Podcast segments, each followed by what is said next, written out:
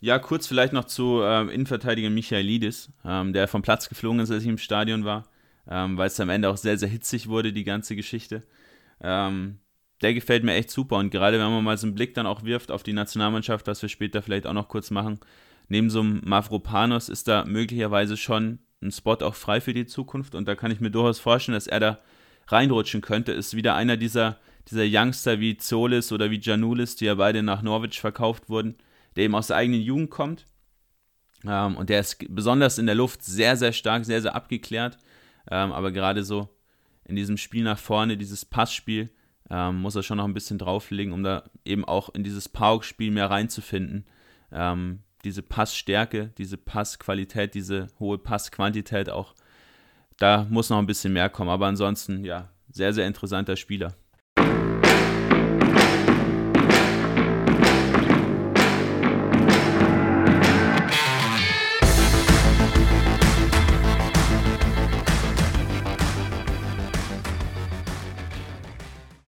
Der Create Football Podcast wird euch präsentiert von ist.de, dem Experten für Weiterbildungen und Studiengänge im Fußball- und Sportbusiness. Hallo und herzlich willkommen zu einer neuen Ausgabe vom Create Football Podcast. Ja, liebe Podcast-Hörer, wie ihr schon mitbekommen habt an unserem neuen Intro, ähm, wir haben einen neuen Partner an Bord, Quirin. Genau, das IST Studieninstitut. Äh, freuen uns, dass es jetzt endlich geklappt hat, haben ja, mit den Jungs zu den beiden, wirst du gleich noch kurz was sagen, Mats, ja auch schon recht lange was zu tun, haben da gestartet mit einem Webinar zur digitalen Kaderplanung vor, ich weiß gar nicht, vor einem Dreivierteljahr in etwa, äh, mit fast 1000 Anmeldungen, also sehr durch die, durch die Decke gegangen das Ganze. Ja, und sind froh, seitdem einen sehr, sehr engen Draht zu haben und ja, freuen uns, das Ganze jetzt eben in der Podcast-Partnerschaft und auch auf anderen Ebenen weiter auszubauen.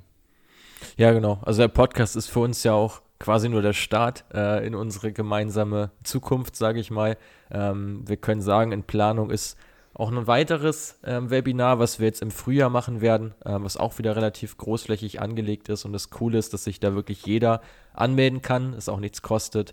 Ähm, also da schon mal die Werbetrommel gerührt. Und ja, vielen Dank natürlich an Marcel Schumacher und David Frankenhauser, ähm, an euch beide, dass ihr es jetzt soweit möglich gemacht habt und wir uns da einigen konnten ähm, auf eine gemeinsame Kooperation. Und ähm, ja, ich glaube, dass es auch für viele Podcast-Hörer sehr interessant sein kann, ähm, sich mal mit dem IST auseinanderzusetzen, zu beschäftigen, eben weil es dort um Weiterbildung im Berufsfeld des Sportmanagements geht. Und äh, ich denke mal, dass viele unserer Hörer, Quirin, da bestimmt sich wiederfinden, oder?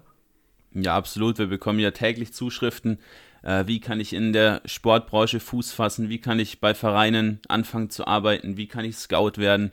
Äh, lauter diese ganzen Thematiken, die werden vom IST eben abgedeckt. Ähm, ist ein Fernstudieninstitut mit Sitz in Düsseldorf. Das heißt, ihr müsst auch nicht in eine bestimmte Uni laufen, sondern bekommt eben alles auch über euer Fernstudium zu eurem ja, Wohnort sozusagen transportiert. Ähm, dementsprechend ganz, ganz spannend und wir werden in den nächsten Episoden mal, so wie kann ich schon mal vorwegnehmen, äh, mit ein paar Absolventen des ISTs sprechen. Wir werden mit den Chefs bzw. mit Marcel und mit David sprechen ähm, und euch natürlich auch weitere Einblicke geben, was mit dem IST alles möglich ist. Absolut. Und ja, nochmal vielen Dank. Wir freuen uns auf die gemeinsame Partnerschaft, die wir auch mit sehr viel Inhalt füllen können, weil es eben auch ziemlich gut in unseren Contentplan reinpasst, was so den Podcast anbelangt, wo es dann ja auch immer wieder um Transfers, Spieler ähm, seitig anbelangt, aber eben auch äh, um Spielerberater, ähm, was ja auch noch eine weitere Weiterbildung ist vom IST. Also dort unbedingt mal reinschauen. Und ähm, ja, reingeschaut hast du auch, Quirin, in der vergangenen Woche und zwar in ein neues Land, ein neues Fußballterrain erkundet und es ging für dich, und das ist ja das heutige Podcast-Thema, nach Griechenland. Genau, ich war von Donnerstag letzte Woche, also wir nehmen jetzt quasi eine Woche später auf, äh, bis Montag in Griechenland, ähm, war in Thessaloniki, war in Athen mit einigen Meetings verbunden, mit Vereinen, mit Beratern unter anderem. Ja, sehr, sehr spannend gewesen, auch ein paar Spiele gesehen. Auf einige der Vereine werden wir jetzt im Nachgang auch eingehen im Podcast. Ähm, hat begonnen mit Donnerstag, Conference League, äh, PAOK Thessaloniki gegen den FC Kopenhagen. Ähm, Samstag dann AEK Athen auswärts bei Apollon.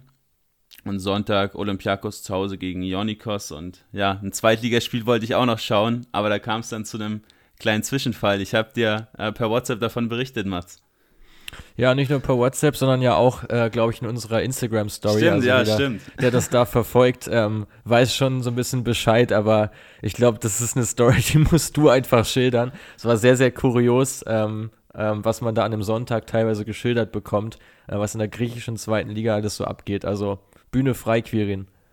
Ja, griechische zweite Liga ist jetzt auf jeden Fall schon auch professionell. Also ist jetzt nicht irgendwie zwischen zwei Dorfvereinen, sondern da gibt es auch einige Vereine in Athen, ähm, hatte davor zu Kalitea gegen Zakynthos zu gehen, ganz ohne Meetings oder Hintergedanken, sondern einfach nur, weil ich die Zeit hatte ähm, und gesehen habe, ja, schönes Stadion, schön abgefuckt, wie wir immer so schön sagen, Mats.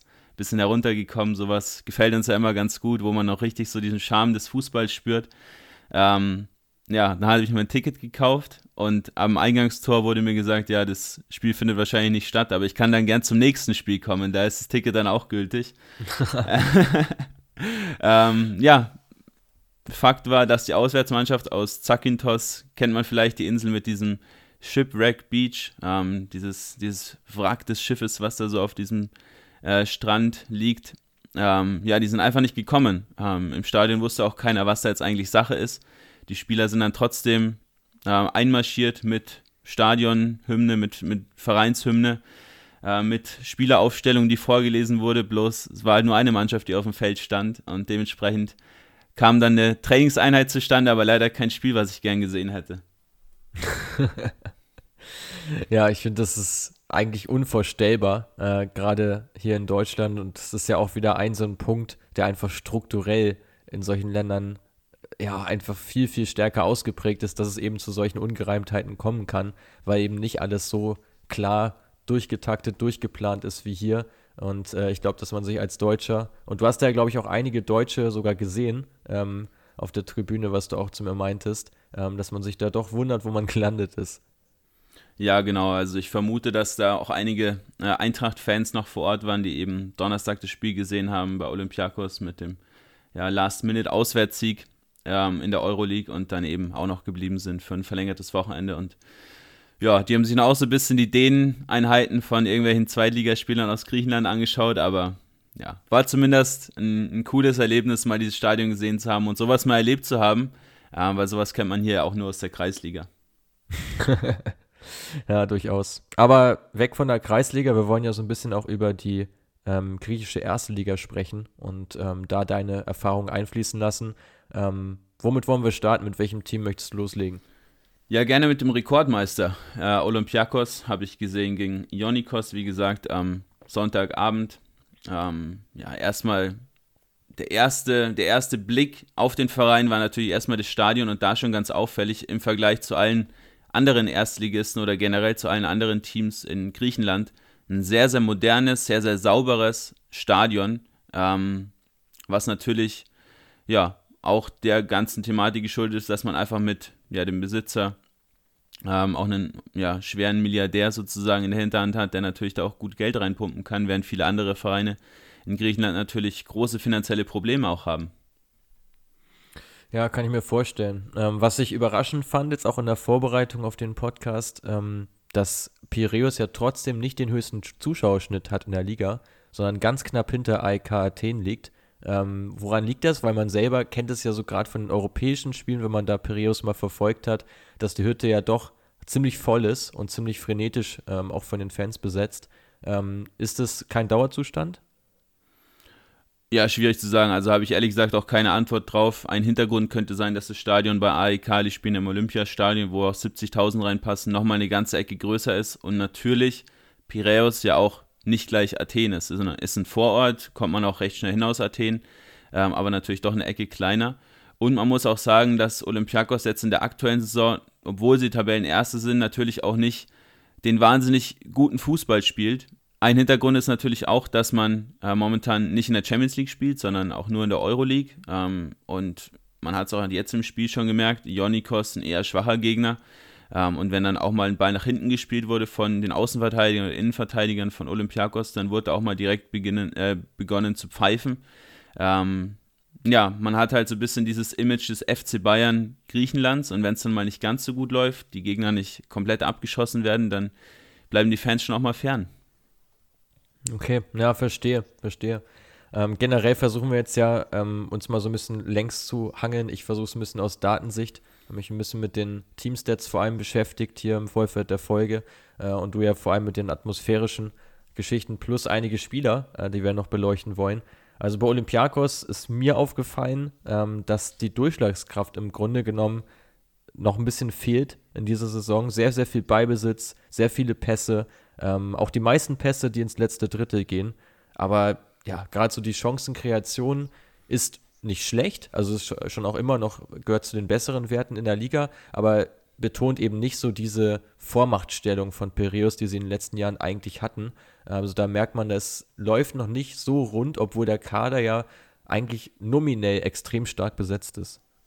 Ja, da sprichst du schon genau den Punkt auf, äh, den, den Punkt an, den ich mir auch ganz oben notiert hatte. Einfach so diese letzte Idee, die letzte Idee, im letzten Drittel eine Chance zu kreieren. Also, das hat man auch im Spiel gegen Ionikos ganz stark gesehen. Häufig wurde dann über Lala oder über Rebaciuk ähm, versucht, mit einer Flanke zum Torerfolg zu kommen. Ähm, aber wirklich zentral hinter der Spitze mal einen Steilpass zu spielen, ähm, kam fast gar nicht vor, außer durch Agibu Kamara, über den wir gleich noch ein bisschen sprechen.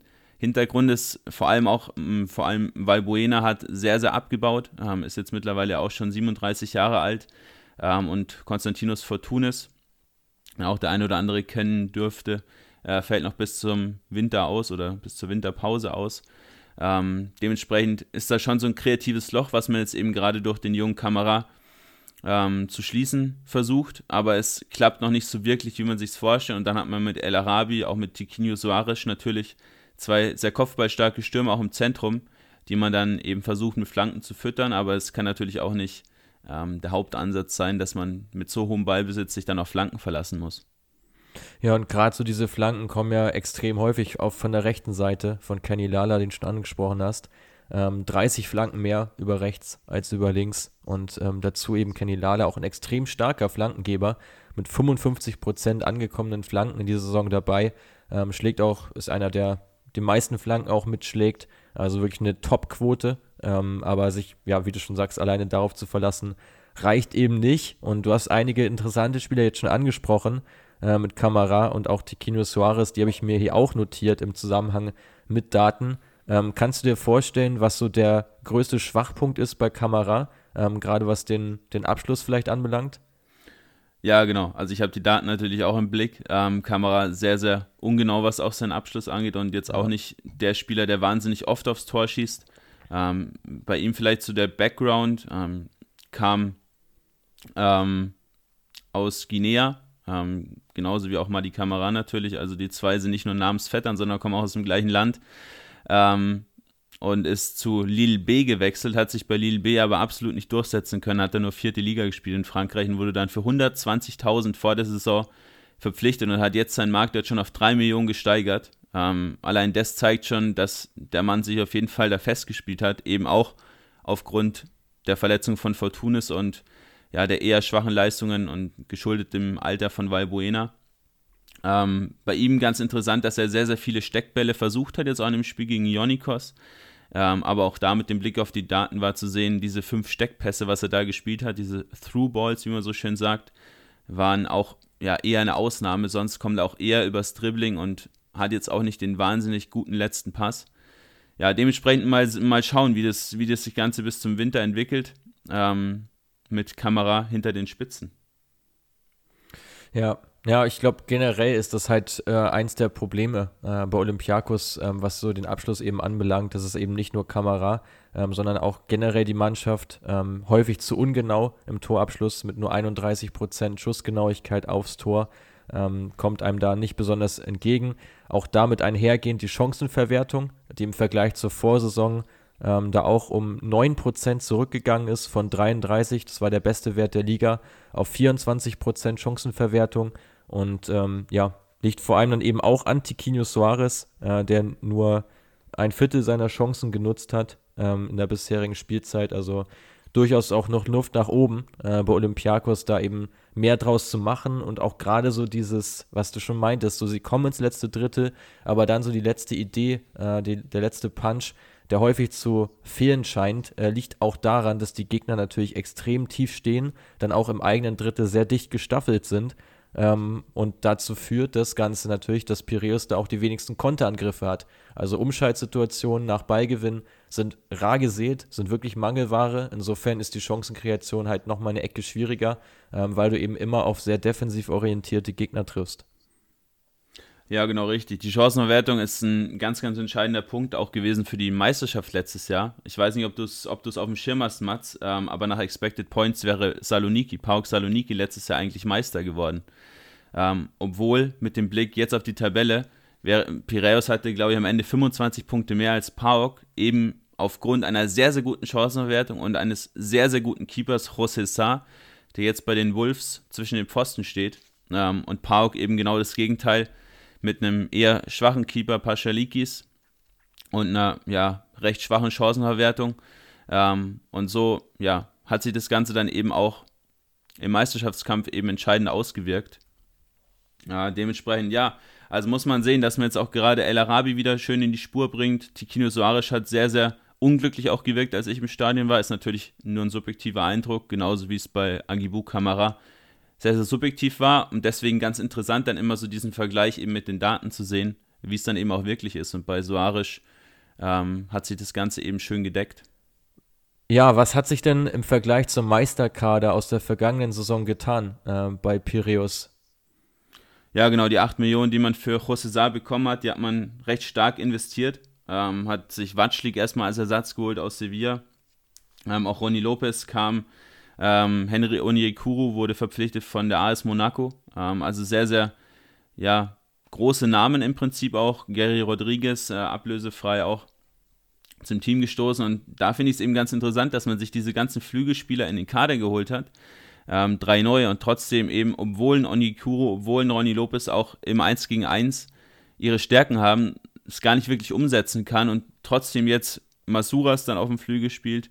Ähm, beispielsweise, der ja dann schon noch trotzdem mehr Impact aufs Spiel hat, aber ein Oni Kuro und Ronny Lopez quasi ja gar nicht wirklich Fuß fassen können. Ähm, eine interessante Personalie würde ich noch ganz gerne ansprechen, und zwar Madi Kamara ähm, und auch Jan Wieler, die im zentralen Mittelfeld so ein bisschen die Balance halten sollen. Madi Kamara aber extrem im Formloch momentan.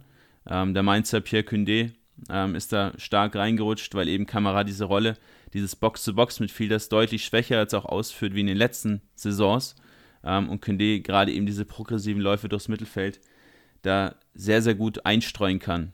Ähm, zur Innenverteidigung vielleicht noch ein, zwei Worte. Pape Abu Sissé äh, kam zurück aus Saint-Etienne, ähm, wo er wirklich eine brutal starke Saison gespielt hat. Er hat jetzt in dem Spiel, was ich gesehen habe, neben Sokrates, dem Ex-Dortmunder, in der Innenverteidigung gespielt. Ähm, ganz, ganz auffällig auch hier und auch eine Problematik, von Olympiakos, die vielleicht du auch gleich nochmal ähm, ja, bestätigen kannst, Mats, oder widerlegen. Ähm, eben, dass von der Innen Innenverteidigung, also von Sokrates vor allem, aber auch von Cissé, das Aufbauspiel sehr, sehr wenig geleitet werden kann ähm, und in der Regel sich Wieler oder Buchlakis, wenn er fit ist, sich eben zurückfallen lassen muss und dann eben in der Dreierkette so ein Spielaufbau geleitet wird.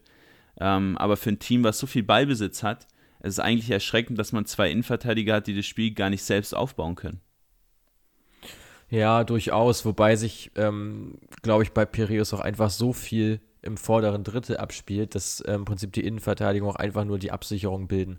Also ich glaube, dass es so das Konzept ist, ähm, dass die Innenverteidiger gar nicht so sehr jetzt zurücksprinten müssen, weil es jetzt ja auch beides keine wahnsinnig schnellen Spieler sind, ähm, auch ein bisschen mit einem Sokrates, der jetzt schon ein gewisses Alter auch erreicht hat, sondern da eher wirklich der Fokus darauf, clever zu stehen, ähm, clever sich zu positionieren, im Falle eines Ballverlustes eigentlich direkt Tempo rauszunehmen beim Gegner. Ähm, ich glaube, das steckt da eher dahinter und überwiegt dann vor diesem spielerischen Punkt, weil du ja meistens im eigenen äh, im eigenen Drittel oder in der eigenen Hälfte das Spiel gar nicht unbedingt aufbauen musst, weil du sowieso relativ schnell über deine Sechser oder über deine Ausge Außenverteidiger da schon in andere äh, Zonen wieder vorstößt. Gut, dann lass uns zum nächsten Team kommen. Ähm, vielleicht zu Park? Ja, würde ich auch sagen. Du hast sie ja eben schon angesprochen, als potenziellen Meister aus dem letzten Jahr, ähm, was sie, ja, was ihnen verwehrt wurde sozusagen. Wie sind sie denn in dieser Saison unterwegs? Wie war dein Eindruck? Gar nicht schlecht, muss man sagen. Also es hat mich nicht komplett abgeholt, das Spiel, was sie jetzt auch gegen Kopenhagen ähm, abgerissen hatten. Vor allem fasziniert war ich von der Stimmung. Also das vielleicht mal kurz am Rande. Ähm, Im Tumba-Stadium, der eine oder andere wird es vielleicht auch verfolgt haben bei uns in den Instagram-Stories. Wer da noch nicht dabei ist, gerne mal reinfolgen, at createfootball-com, äh, damit ihr sowas nicht mehr verpasst. Ähm, ja, wahnsinnig gute Stimmung, total viel Pyro, was da gezündet wurde. Ohne jetzt dann Fass aufmachen zu wollen, aber ich finde sowas einfach, ja, macht die Stimmung nochmal eine ganze Ecke besser. Ähm, aber auch von Kopenhagen super Auswärtssupport. In dem Spiel, ja, schwierig zu sagen, war sehr, sehr ausgeglichen. Ähm, zwei unglückliche Gegentore, die man da schlucken musste, mit denen man das Spiel am Ende des Tages auch verloren hat. Aber auch hier auffällig, dass so diese Durchschlagskraft gar nicht wirklich vorhanden war. Also vorne mit Swiderski, ja schon ein Stürmer, der auch ja, ganz gut was drauf hat. Zu ihm kann ich gleich nochmal ein, zwei Worte sagen. Ähm, aber dahinter im Prinzip nur Bisses war, der ja, versucht hat, ob, versucht hat, irgendwie Chancen zu kreieren. Aber ansonsten, ja, sehr, sehr zurückhaltend das Ganze und ja, gerade gegen gute Gegner, was man auch in der Liga schon gesehen hat, hat man da durchaus Probleme, dann auch im letzten Drittel, wie eben auch Olympiakos, dann eine Chance zu kreieren. Ja, interessant, dass du Bises war auch schon ansprichst. Ähm, den habe ich mir nämlich auch hier notiert mit elf kreierten Chancen. Ähm, der Spieler mit den zweitmeisten äh, in der griechischen Liga. Also schon auch der kreative Kopf sozusagen äh, in der Mannschaft. Ähm, ist dir in dem Spiel auch aufgefallen, dass Pauk recht linkslastig agiert? Also relativ viel über die linke Seite angreift oder war es doch recht ausgewogen oder gar nicht so zu sehen? Ja, doch, war schon, war schon recht auffällig. Ähm, da mit Vierinha, den man aus Wolfsburg noch kennt, ja auch den Kapitän als Linksverteidiger. Ähm, und wenn er nicht spielt, dann spielt Sid Clay ähm, auf der Seite. Jetzt in dem Spiel, als ich im Stadion war, auch noch mal deutlich auffälliger, weil José Crespo, ein recht alter Innenverteidiger, da als Rechtsverteidiger aufgelaufen ist. Ähm, dementsprechend noch weniger über rechts gespielt wurde. Ähm, ja, und sonst hat man ja mit Mitrita auch einen starken Linksaußen. Jetzt in dem Fall ist häufig dann Bises war, so ein bisschen auf diese linke Seite rausgewichen, ähm, zusammen mit El Kaduri. Ähm, die sind sich da häufig so, auch so richtig auf den Füßen gestanden. Ähm, ich finde es ein bisschen schade, dass man die rechte Seite recht wenig, recht wenig bespielt, weil wenn man gerade auch mal auf Zivkovic schaut, ähm, Ex-Benfica-Akteur, der eine brutal starke Dribblingquote hat von 75 Prozent, die beste der ganzen Liga und das als Offensivspieler. Ähm, schon schade, dass er dann nicht häufiger noch in diese Aktion gebracht werden kann, weil eben über seine Seite gar nicht oft gespielt wird. Ja, ja, ist genau richtig. Äh, inter interessanterweise deckt sich äh, die Datenlage bei ihm auch mal, äh, was ja auch nicht immer der Fall ist, aber hier wirklich mehrere Tools, die äh, uns zur Verfügung stehen äh, und da eine ähnlich starke Quote aufweisen in seinem Dribbling. Also definitiv etwas, was eigentlich mehr genutzt werden müsste. Ähm, wobei Zivkovic ja auch schon diverse Chancen kreiert hat in dieser Saison. Äh, so ist es ja nicht. Aber es läuft eben so brutal viel über links. 33 Flanken mehr über die linke Seite, beispielsweise nur einen Kennziffer mal zu nennen. Und führt dazu, dass Park auch die meisten Chancen pro Spiel sich rausspielt ähm, in der griechischen Liga. Was jetzt aber gegen Kopenhagen nicht so war, Fragezeichen, auch in Bezug auf Sividerski.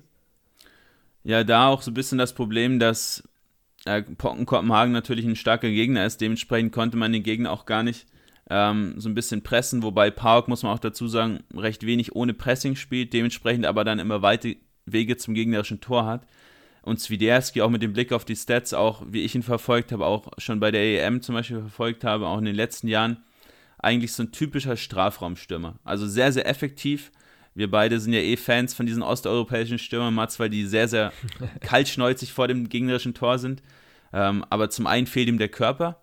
Also ist jetzt sowohl in Offensivzweikämpfen, kann den Ball nicht wirklich gut festmachen, ist auch in der Luft nicht wahnsinnig gut, ähm, aber auch im Tempo nicht der wahnsinnig beste Spieler und dementsprechend auch schwierig, ihn dann entweder in Konterangriffen oder eben mit, mit langen Bällen, mit Flanken zu füttern. Ähm, ja, bei ihm auch so ein bisschen die Problematik, dass er häufig aus nicht so guten Positionen schießen muss, was eigentlich sonderbar ist äh, mit dem Blick auf diese Stats, weil eigentlich die Chancen ja kreiert werden, aber dann häufig eben so kreiert werden, dass die Abschlussposition nicht die beste ist für den Angreifer.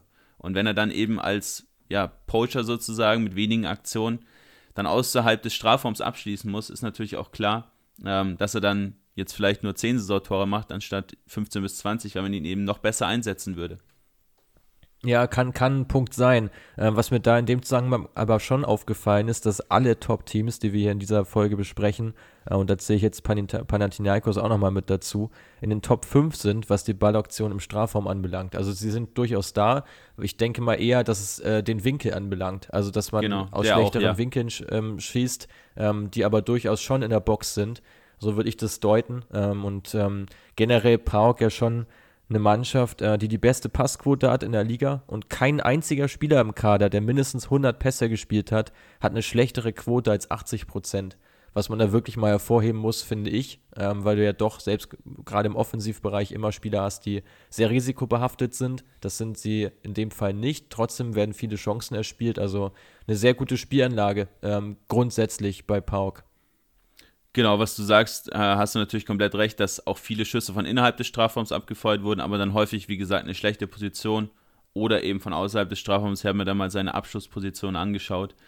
Ähm, es war schon auch recht auffällig, häufig so aus 20 Metern, weil man eben nicht unbedingt dann auch vors Tor kommt in, in allen Aktionen. Ähm, deshalb auch so ein bisschen der Hintergrund, warum dann auch Chuba Akpom, ähm, der Engländer, auch immer mal wieder spielt, weil er eben so ein bisschen andere Dinge mitbringt. Ist viel körperlicher, ist im Prinzip so Typ Erling Haaland, so der Spieler, der recht eindimensional auch einfach mal nach vorne rennt. Ähm, sehr, sehr guter Körper und auch ein ordentliches Tempo und dementsprechend natürlich da andere Punkte nochmal mit reinbringt, wie ein Zwiderski. Also da hat man schon auf der Stürmerposition ganz gute, ganz guten unterschiedlichen Stürmertypen gefunden, um da eben auch sein Spiel dementsprechend dann mal anpassen zu können. Alles klar. Was hast du, hast du noch weitere Punkte zu Park oder wollen wir ein Team weiterspringen? Ja, kurz vielleicht noch zu ähm, Innenverteidiger Michaelidis, ähm, der vom Platz geflogen ist, als ich im Stadion war, ähm, mhm. weil es am Ende auch sehr, sehr hitzig wurde, die ganze Geschichte. Ähm, der gefällt mir echt super und gerade wenn man mal so einen Blick dann auch wirft auf die Nationalmannschaft, was wir später vielleicht auch noch kurz machen, neben so einem Mavropanos ist da möglicherweise schon ein Spot auch frei für die Zukunft und da kann ich mir durchaus vorstellen, dass er da reinrutschen könnte. Ist wieder einer dieser, dieser Youngster wie Zolis oder wie Janulis, die ja beide nach Norwich verkauft wurden der eben aus der eigenen Jugend kommt. Ähm, und der ist besonders in der Luft sehr, sehr stark, sehr, sehr abgeklärt. Ähm, aber gerade so in diesem Spiel nach vorne, dieses Passspiel, ähm, muss er schon noch ein bisschen drauflegen, um da eben auch in dieses Pauk-Spiel mehr reinzufinden. Ähm, diese Passstärke, diese Passqualität, diese hohe Passquantität auch, da muss noch ein bisschen mehr kommen. Aber ansonsten, ja, sehr, sehr interessanter Spieler. Ich glaube auch, das ist auch generell so ein bisschen ein Problem im griechischen Fußball. Also wenn wir da jetzt mal kurz den Schlenker machen wollen, ähm, dass du eigentlich viele entweder physisch starke Spieler hast, wie jetzt auch so ein Mafropanos, äh, oder dann eben die ja, Edeltechniker, die dann auch gerne das Eins gegen Eins suchen und Kreativität versprühen. Aber es fehlt so ein bisschen die Verbindung dazwischen, finde ich. So diese ja, Box-to-Box-Midfielder beispielsweise oder auch generell Verbindungsspieler im Mittelfeld, ähm, sodass du in der Nationalmannschaft eigentlich auch so zwei Lager hast, wo du Qualität hast. Ähm, und in vielen anderen Punkten ja, fällst du dann leider ab. Und das ist halt gerade so im Maschinenraum so, im Mittelfeld. Und das ist, glaube ich, gerade für ja, für die Konstanz von so einer Nationalmannschaft oder generell für den, ja, für, für die Balance des Teams ein Stück weit kritisch. Ja, hast du nicht unrecht. Also wir werden später bei Panathinaikos noch auf Alexandropoulos zu sprechen kommen, der eben genau in diese Rolle schlüpfen könnte. Ähm, Problem eben bei den Top-Teams, äh, sei es jetzt Olympiakos, AEK oder PAOK, ähm, dass eben häufig dann für diese zentralen Positionen dann auch ältere Ausländer verpflichtet werden und eben die jungen Talente ja. gar nicht unbedingt die Chance bekommen, sich dann da auch beweisen zu können. Ähm, und das ist ja generell so ein bisschen die Problematik auch in Griechenland, dass man so ein bisschen hingeht, was ist die Türkei zum Beispiel?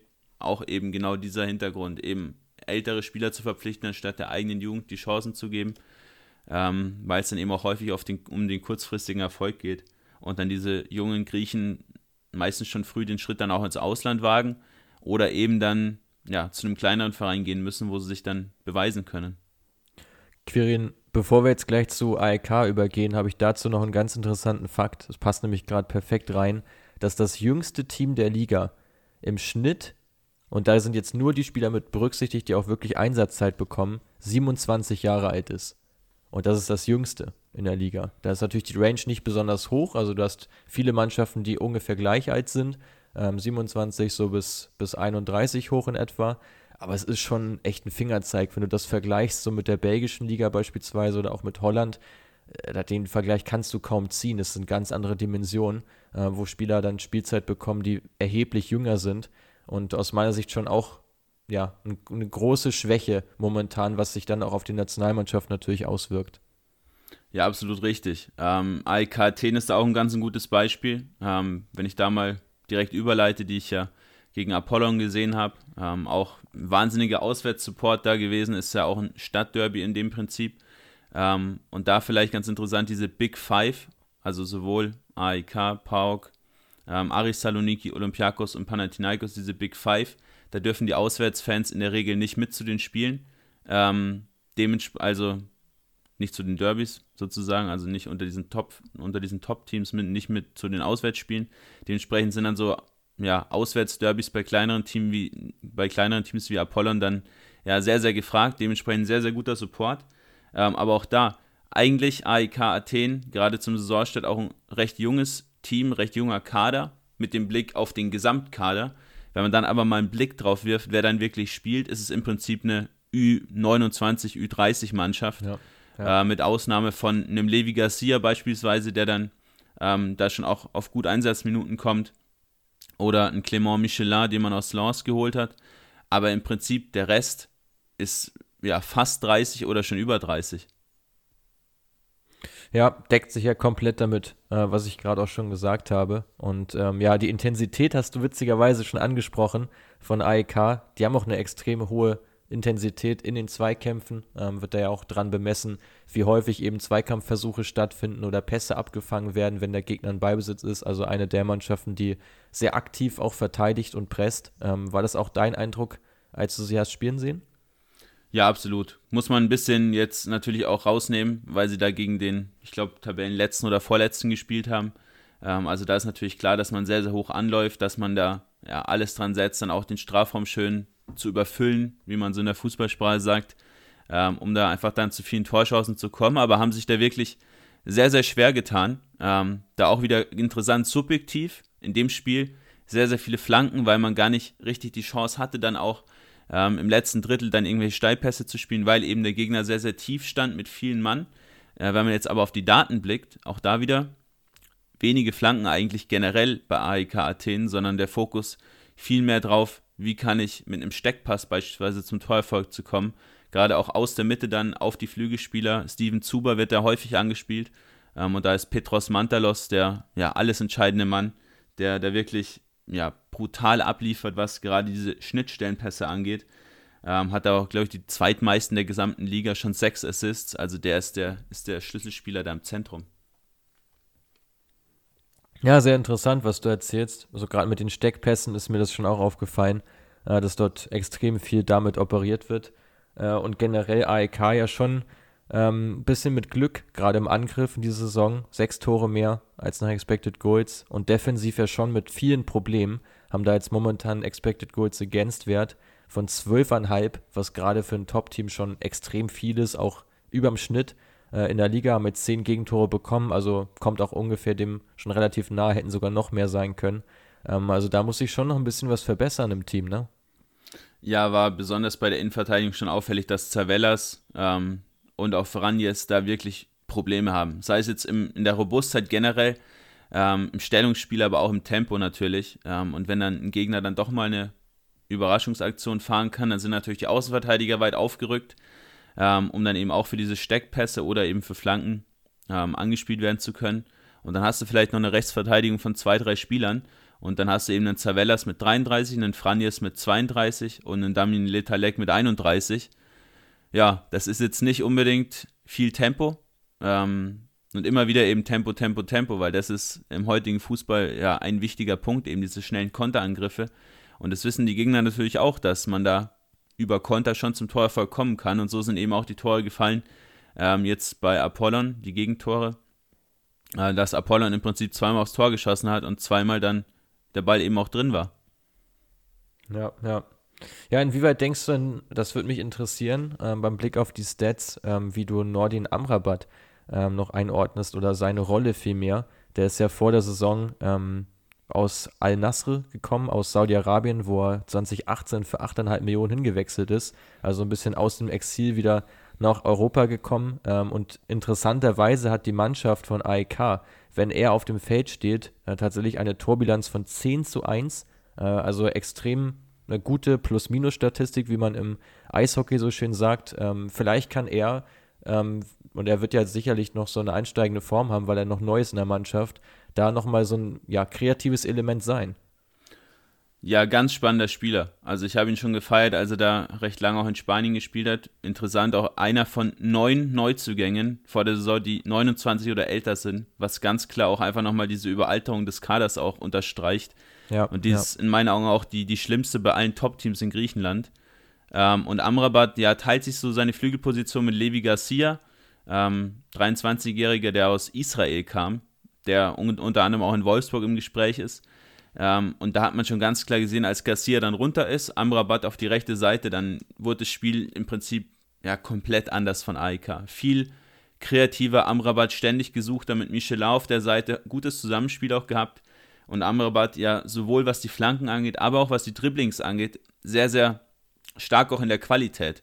Und das ist natürlich schon ein Punkt, den dann eben so ein Spieler, der ja auch in Top-Ligen schon gespielt hat, eben mit dieser Qualität in der schlechteren Liga dann auch noch im Alter von 34 Jahren ähm, mit reinbringen kann und sein Team natürlich nochmal dadurch deutlich verbessern kann. Also schon sehr auffällig und ja, glaube jetzt zwar nicht, dass er da zum Stammspieler oder zum unangefochtenen Stammspieler wird, weil eben Garcia noch 23 jung entwicklungsfähig ist ähm, und man natürlich auch auf Verkäufe angewiesen ist, aber ja, für die letzten 20 bis 30 Minuten immer eine wahnsinnig gute Option und Waffe. Wobei es in der Liga sogar gar nicht mal so verwunderlich wäre, wenn sich da das Feld, das, ähm, das Ding nochmal drehen würde und Amrabat eher wieder der Starter wäre. Aber sehr interessanter Insight von dir. Ähm, danke dafür. Es war, äh, das war echt super spannend, weil ich hatte nur eine, einmal so die Statistik gesehen und mich auch gefragt, okay, ist es nach so wenig Spieltagen, muss man auch immer ein kleines Fragezeichen noch dahinter setzen ähm, bei so einer bei so einer Statistik, die jetzt auf sechs Spielen fußt, ähm, immer ein bisschen vorsichtig sein, aber bestätigt ja auf jeden Fall das, äh, was sich auch in den Daten schon wieder gespiegelt hat. Was hast du noch zu AEK oder zu, wollen wir ein Team weiterspringen und so einen kleinen ja, Rundflug noch machen über ein paar andere Teams aus der Liga? Ich würde bei AEK ganz gerne noch die Rolle von Steven Zuber ansprechen, äh, der mhm. jetzt ja leicht angeschlagen ist. Ähm, aber ja, einer der Top-Performer ist in der aktuellen Mannschaft mit fünf Toren und zwei Assists, auch einer der Top-Scorer der gesamten Liga. Ähm, kam ja bei Frankfurt in der Regel dann als Wingback zum Einsatz, also als dieser Schienenspieler, ähm, zum Beispiel als Ersatz von Philipp Kostic und hat ja. da eben viel mehr mit Flanken operiert, was er auch ganz ordentlich gemacht hat, aber man hat schon gesehen, dass es nicht zu seinen Kernfähigkeiten eben gehört und jetzt wird er eben wieder als klarer offensiver Mittelfeldspieler auf der linken Seite eingesetzt ähm, und wie gesagt eben häufig durch diese Steckpässe dann auch gesucht und kommt dann auch sehr, sehr oft zum Abschluss und der Abschluss ist auch wirklich gut, dementsprechend auch diese fünf Tore schon.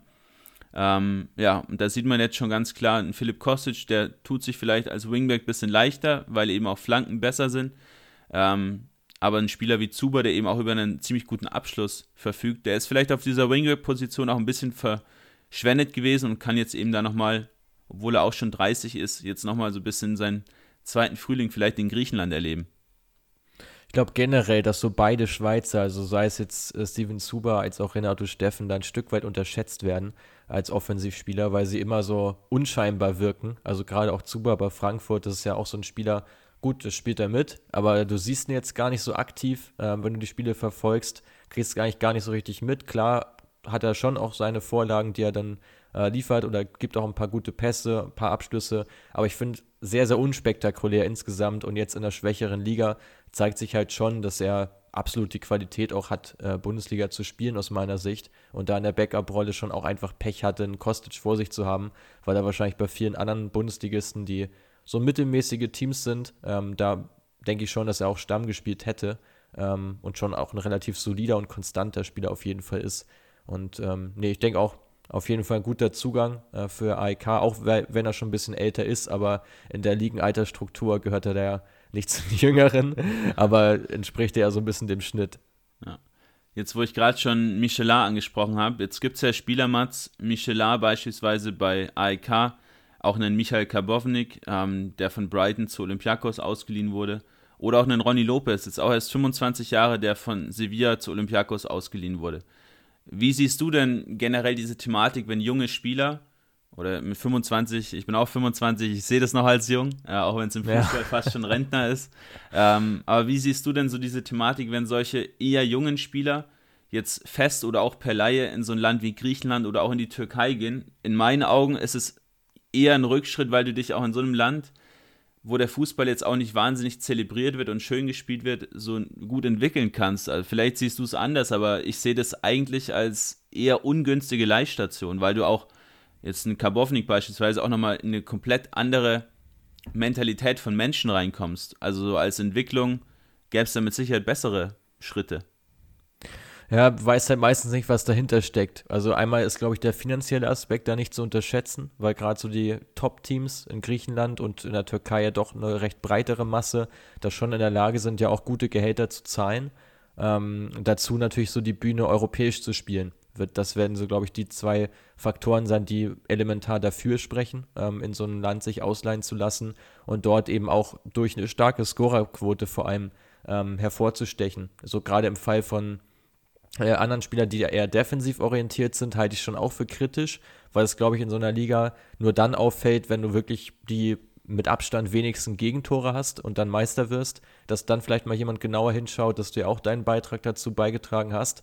Ähm, gerade weil eben diese, dieses Thema Daten ja auch bei weitem nicht überall so stark Einzug haben äh, und dass da viele auch gar nicht so die Insights haben, selbst wenn eine Performance auch wirklich gut war.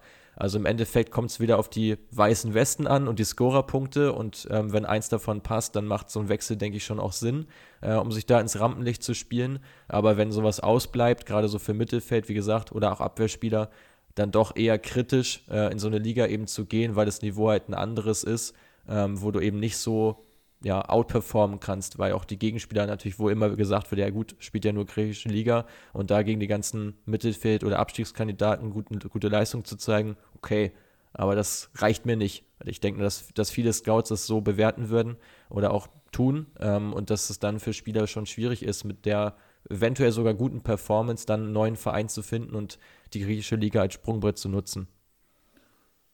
Gut, dann lass uns doch zum Abschluss nochmal einen kleinen Rundflug machen. Ich würde sagen, äh, den starten wir mit dem größten Team des Rundflugs mit äh, Panathinaikos.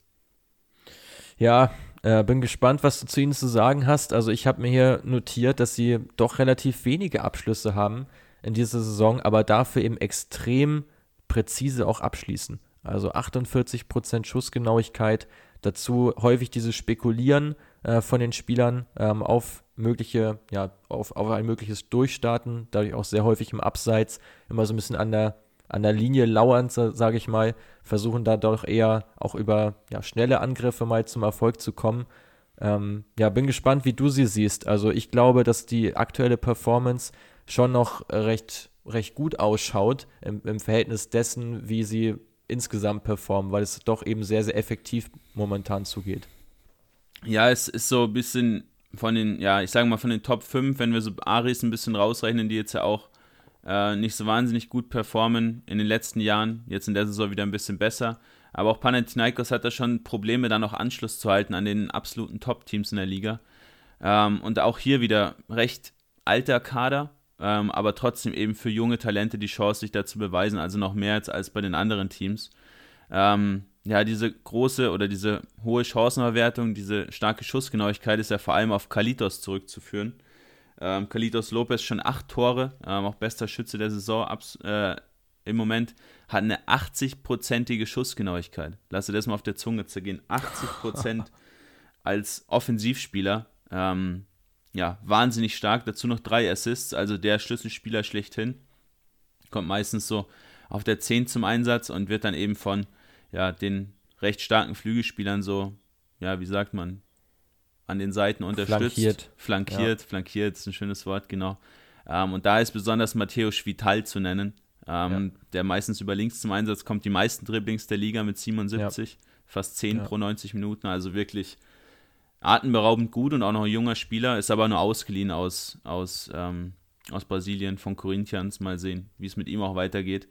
Und auf der anderen Seite Sebastian Palacios, zum einen eben ein älterer Argentinier, den man da holen konnte, der so ein bisschen die Tür momentan zumacht in der Entwicklung von Anastasios Chachi Giovannis. Ähm, Finde ich ein bisschen schade, dass man da noch Chazi Giovannis nicht so wirklich eingebunden bekommt und dann eben häufig Palacios auch starten lässt, den älteren von beiden. Mhm. Ja, ja, gute Punkte schon dabei, was du ansprichst. Ich würde gerne noch ähm, zu Kalitos eine Sache anfügen. Ähm, und zwar, dass er ja äh, durch seine acht Saisontore jetzt auch mehr als die Hälfte äh, der Gesamttore von Panathinaikos erzielt hat und ja schon eine recht hohe Abhängigkeit jetzt auch da ist. Äh, und ich denke mal, dass er seine 80% Schussgenauigkeit, die wirklich unglaublich überragend sind, vermutlich ja nicht halten wird über die Saison hinweg und dass sich Panathinaikos da schon auch Gedanken machen muss, was passiert, wenn er nicht trifft oder nicht scoret. Ähm, da eben auch Lösungen parat zu haben, wird, glaube ich, schon ein Schlüssel sein in der Saison, wenn man gut abschneiden will. Wie siehst du das? Ja, und vor allem jetzt momentan auf dem, auf dem achten Platz ist auch nicht wirklich gut. Also ja, ist, auch, ist auch die ja. Abstiegsrunde momentan. Ja, sehe ich schon auch kritisch gerade. Vorne Federico Macheda, ähm, Ex-Menu-Talent und Ioannidis und der Ex-Hannoveraner Uwe Bech, das ist jetzt alles nichts, was da für wahnsinnige Torgefahr spricht. Ähm, ja, also da geht es auf jeden Fall, Kalitos weiterhin in Szene zu setzen ähm, und seine ja, gute Form lange zu ziehen. Aber wie gesagt, ist eben so ein bisschen dieses Problem bei Panathinaikos, dass noch weniger Geld da ist, häufig dann auch äh, irgendwelche Strafen wegen Pyrotechnik und so weiter bezahlt werden müssen. Jetzt wurde man ja auch äh, zu einigen Geisterspielen verurteilt, die dann wieder zurückgenommen wurden. Also nicht ganz einfach der Verein momentan, aber ist auf jeden Fall auch ein Club, ja, mit der starken Fanbase, der da schon ja auch mehr verdient hat als, als einen achten Platz in der Liga. Ja, spannend, spannend auf jeden Fall. Ähm, sag doch noch mal was zu Alexandropoulos. Ähm, das würde mich noch mal interessieren. Wie, wie schätzt du seine Rolle ein? Ja, hat so diese Rolle, dieses Box-to-Box -Box mit Filas, was du eben vorhin schon gesagt hast, was wir da schon kurz besprochen haben da auch recht wenig Konkurrenz in seiner Altersklasse. Also kann mir durchaus vorstellen, dass er da mit Giannopoulos von Olympiakos so auch das Mittelfeld-Duo bilden könnte in der Zukunft äh, bei den Griechen. Und ist natürlich für einen 19-Jährigen schon top, wenn er da jetzt auch wirklich viel Spielzeit bekommt. Ähm, in einem ja schon mit recht vielen Spielern besetzten Mittelfeld. Ähm, wird auch schon von Milan umgarnt, also da möglicherweise auch demnächst schon der, der größere Schritt, weil eben die Liga jetzt auch nicht ja, für solche Spieler dann auch dieses Leistungsniveau lange, lange bieten kann, dass man sich da auch weiterentwickelt. Ähm, bei ihm ganz auffällig diese ganz, ganz vielen Dribblings durchs Mittelfeld. Also häufig dann auch lange am Ball, ähm, lässt dann auch mal den einen oder anderen Gegenspieler aussteigen und dann eben mit diesen großen Schritten dann gegen, ähm, gegen die Gegenspieler in Richtung gegnerisches Tor. Bloß da ein bisschen defensiv, könnte er noch robuster sein, offensiv noch mehr Impact liefern. Also ist auch noch, noch viel Luft nach oben, ähm, aber ist auf jeden Fall einer, den man sich mal merken kann, den Namen. Ja, sehr schön. Ist, glaube ich, bei vielen jetzt schon mal direkt auf der Watchlist gelandet. Ähm, bei mir persönlich auch, weil wir den auf jeden Fall jetzt auch mehr verfolgen die nächsten Wochen über. Lass uns noch über ähm, drei Teams kurz sprechen, ähm, aber wirklich nur ganz kurz, damit wir auch die Folge nicht zu lang werden lassen. Ähm, und zwar zunächst, zunächst würde mich mal interessieren, wie du Volos siehst. Äh, der Aufsteiger, der jetzt ja doch recht gut performt, immer noch oben dabei ist, äh, in der Liga ja zeitweise sogar Tabellenführer war. Ähm, was macht die Mannschaft aus aus deiner Sicht? Ja, vor allem Stürmer Van, van Wert. Also das ist ganz einfach zu sagen. Ist im Prinzip eine ziemlich durchschnittliche Leistung, was man da hat. Ähm, aber jetzt, wie es auch im letzten Jahr mit Duvikas war, der dann nach Utrecht gegangen ist, jetzt auch mit Van Wert, eben Stürmer, der jetzt auch schon fünfmal getroffen hat. Also ja, gibt sehr, sehr wenige Auffälligkeiten. Ist im Prinzip ein Team, was nichts besonders gut macht, auch nichts besonders schlecht macht, aber eben einen Stürmer hat, der vorne gut trifft, eine gute Chancenverwertung hat. Also ja, ist recht, recht einfach und schnell zu erklären. Muss man auch eben schauen, wie lange man dann auch so eine Chancenverwertung halten kann bei einem Angreifer. Ähm, ja. Ja, wieder einmal im Prinzip ein Team, das ihre Chancenverwertung daher so gut hat, ähm, weil du eben einen Stürmer hast, der die Chance eben effektiv nutzt, ist ja auch irgendwo logisch. 40 Prozent vom gesamten Team.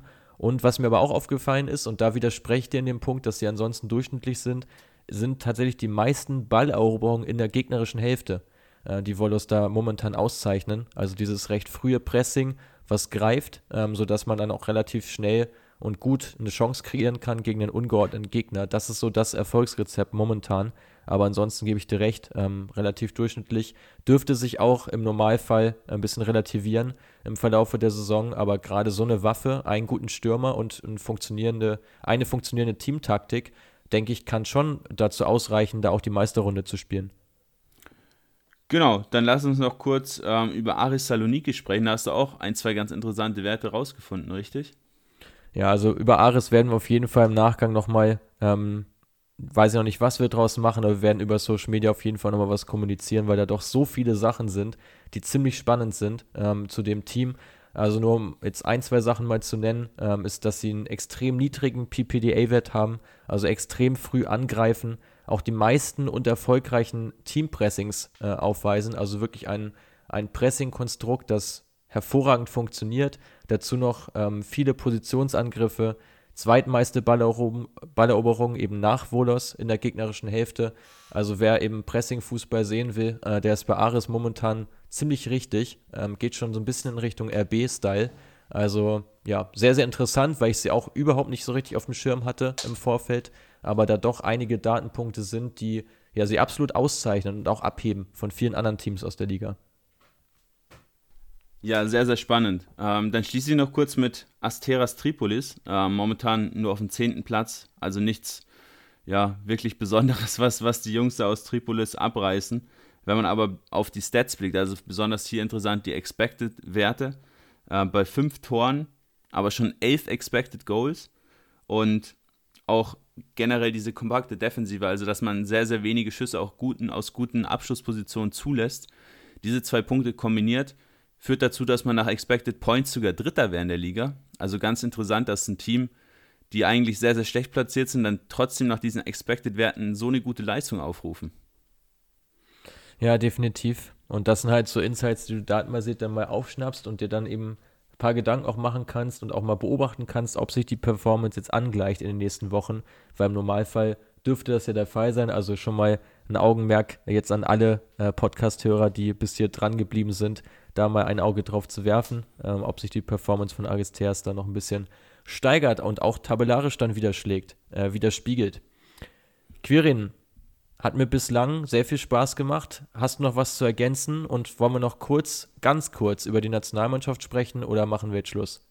Ja, gerne. Ein, zwei Worte können wir schon noch sagen. Wir nehmen jetzt am 11.11. .11. auf. Wahrscheinlich der Tag, äh, da kannst du gleich mal kurz was zu sagen, an dem die Griechen ihr viertes großes Turnier hintereinander verpassen werden. Ja, Griechenland ja heute Abend äh, gegen die Spanier unterwegs äh, in der Qualifikation, brauchen dringend Punkte in ihrer Staffel. Doch sehr, sehr wechselhaft wieder gewesen, die Leistung ähm, vom Nationalteam, das ja 2004 noch Europameister geworden ist. Für mich auch auch wenn es jetzt klar schon ein paar Jahre her ist, immer noch absolut unvorstellbar, dass eine Mannschaft, die ja damals auch nicht gerade mit absoluten Topspielern gesegnet war, äh, diesen Titel erringen konnte. Und seitdem hat man dann doch ziemlich viele Turniere verpasst in Folge. Jetzt vier, glaube ich, wären es an der Zahl, wenn man es jetzt nicht packt, ne? Ja, genau. Also auch hier ein bisschen so das Problem der Überalterung. Er hat jetzt ja so ein paar Spieler auch schon mal ausgetauscht. Ähm, auch so ein Sokrates beispielsweise, den mal als einen von vielen zu nennen, die jetzt auch ja keine wirklich große Rolle mehr spielen oder auch schon zurückgetreten sind, aber da ja ganz, ganz schwierig eben. Man konnte diese ja, 2004er Generation, wo dann auch einige herangewachsen sind, konnte man so ein bisschen ziehen bis 2014 in etwa, wo es dann nochmal fürs Achtelfinale gereicht hat in Brasilien bei der WM. Ähm, aber seitdem einfach ganz auffällig, dass die Spieler, die dann auch in dieser erfolgreichen Zeit dabei waren, dann eben rausgewachsen sind aus der Nationalmannschaft, also zu alt wurden, ihre Karriere beendet haben. Ähm, auch noch ein paar Europameister, die dann da dabei waren. Ja, und dann ist man eben in so ein Loch gefallen und jetzt kommt dann so ein bisschen diese Generation möglicherweise, die als kleine Kinder eben diesen EM-Erfolg verfolgt haben, was man ja häufig so ein bisschen sieht, dass auch Teams ähm, dann stark werden, eben wenn diese Generation der Spieler, die bei einem großen Erfolg eben kleine Kinder waren, dann eben herangewachsen sind ähm, das ist bei den Griechen momentan ja schon zu beobachten. Muss man mal sehen, wie gut dann auch die Qualität wirklich ist der Einzelspieler. Ein Solis finde ich ganz spannend, ein Janulis, die beide in Norwich ja jetzt noch nicht die wahnsinnig vielen Einsatzminuten haben, aber auch mit Sicherheit ihre ja, Partien machen werden in den Top-Ligen. Ähm, Mavropanos kann man da auch nochmal nennen, der mit einer Zweikampfquote defensiv und einer Kopfballquote von jeweils über 70 Prozent zu den absoluten Top-Performern in den Top 5 Ligen gehört, was die Innenverteidiger angeht, auch mit fast 14 Balleroberungen, also wahnsinnig stark in der Saison. Ähm, muss man sehen, wie man das Ganze eben zusammenführen kann, aber ich kann mir schon vorstellen, dass in den nächsten Jahren von den Griechen schon wieder mehr zu erwarten sein wird.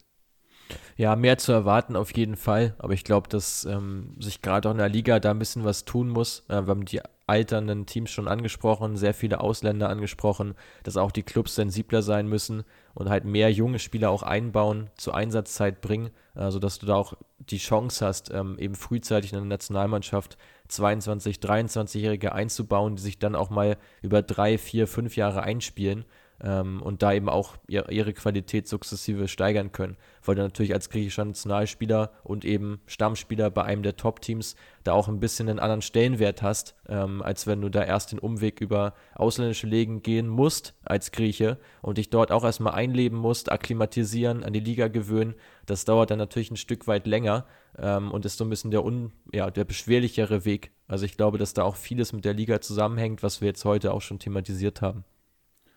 Ja, sehr gut. War doch ein schönes Schlusswort. Ähm, diese Problematik der ja, Liga in Zusammenhang zu bringen mit der Nationalmannschaft ist auf jeden Fall äh, richtig. Ähm, und wie gesagt, da muss man sehen, inwiefern sowas dann auch alles in der Zukunft behoben werden kann. Ähm, meinerseits schon mal, ja, danke fürs Zuhören, wenn du bis jetzt dran geblieben bist. Und Mats, dir gehören die letzten Worte heute. Ja, vielen Dank. Äh, hat mich auch gefreut, äh, so ein bisschen, dass du deine Insights teilen konntest und wir das Ganze noch trotzdem noch datenbasiert gestalten konnten. Ähm, ja, ich würde ganz gerne das noch nutzen, so den Abschluss, um eine kleine Ankündigung zu machen auf unseren nächsten Blogartikel. Und zwar geht es da jetzt ganz extrem um das Thema Nationalmannschaften und vor allem um junge, potenzielle Nationalmannschaften. Der Artikel nennt sich Next Gen Nations, wird jetzt die in den nächsten Tagen bei uns erscheinen. Da auch gerne mal ein Auge drauf haben, erscheint in Deutsch und auch in Englisch. Ähm, und da geht es dann um Nationen weltweit, die wirklich ja das Zeug dazu haben, in mehreren Jahren eine Riesenrolle zu spielen im Weltfußball, weil sie eben extrem viele junge Talente haben, die jetzt schon durch Leistung auf sich aufmerksam machen. Also da sehr gerne mal reinschauen, natürlich wie immer auch auf unseren Instagram-Kanal ein Auge werfen und ja, wir freuen uns auf die nächste Podcast-Folge. Danke fürs Zuhören und bis zum nächsten Mal.